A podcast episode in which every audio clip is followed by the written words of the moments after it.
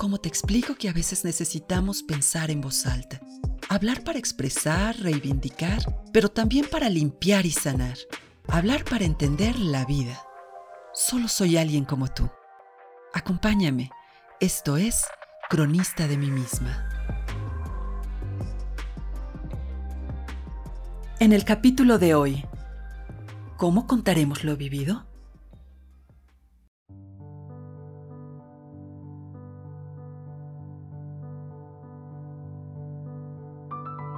Entre estas cuatro paredes el miedo a veces gana.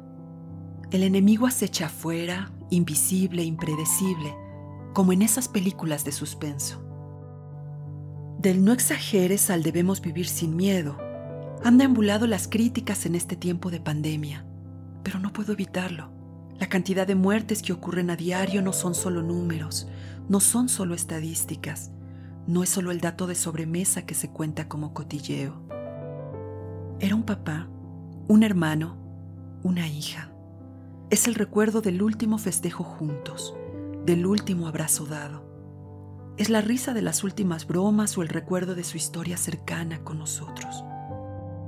Se queda una silla vacía en la mesa y un hueco en el pecho que no llenan las frases de consuelo. Y es que podría ser cualquiera de nosotros, y por supuesto, qué dolor que hayan sido los que fueron.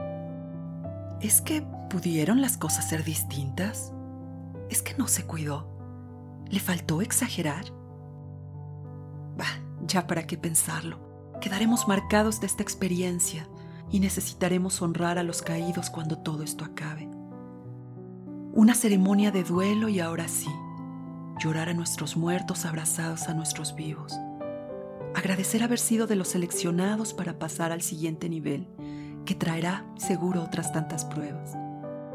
Le confieso que por dentro me digo, espero ser de las que pasen la prueba. Ojalá que en el siguiente nivel no haya otra pandemia, ojalá no otra desgracia. Pero imagino el día en que todo esto acabe, el día que dejemos de preocuparnos por la distancia, el cubrebocas y cómo saldremos a la calle.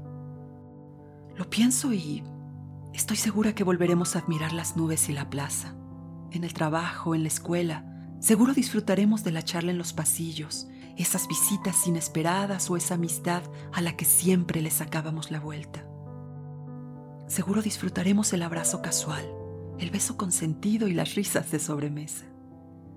Seguro pensaremos en un viaje, no importa el sitio, pero volveremos a descubrir la maravilla del ser y estar, tocar y sentir. Y habrá que reconstruirse de las pérdidas humanas y materiales es que las crisis deben hacernos más solidarios. Recuperar la economía local echando la mano a esos pequeños negocios que tambaleantes vuelven a abrir.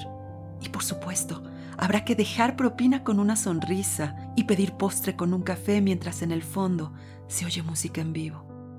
Es que no seremos ajenos, ni mucho menos desconocidos. Solo seremos seres humanos que se dan la mano para salir de ese agujero donde se escondieron del bicho.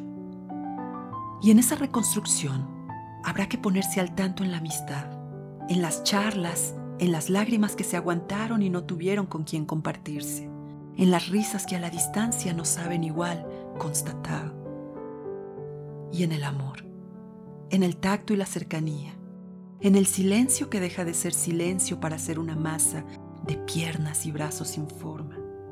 Y es que páginas y páginas escribirán sobre lo vivido y esas páginas se las llevará el viento una a una porque lo olvidaremos poco a poco. Y en algunos años, seguramente nuestros nietos preguntarán cómo sobrevivimos a la pandemia y solo podremos contestar, no lo sé, creo que quedándonos quietos.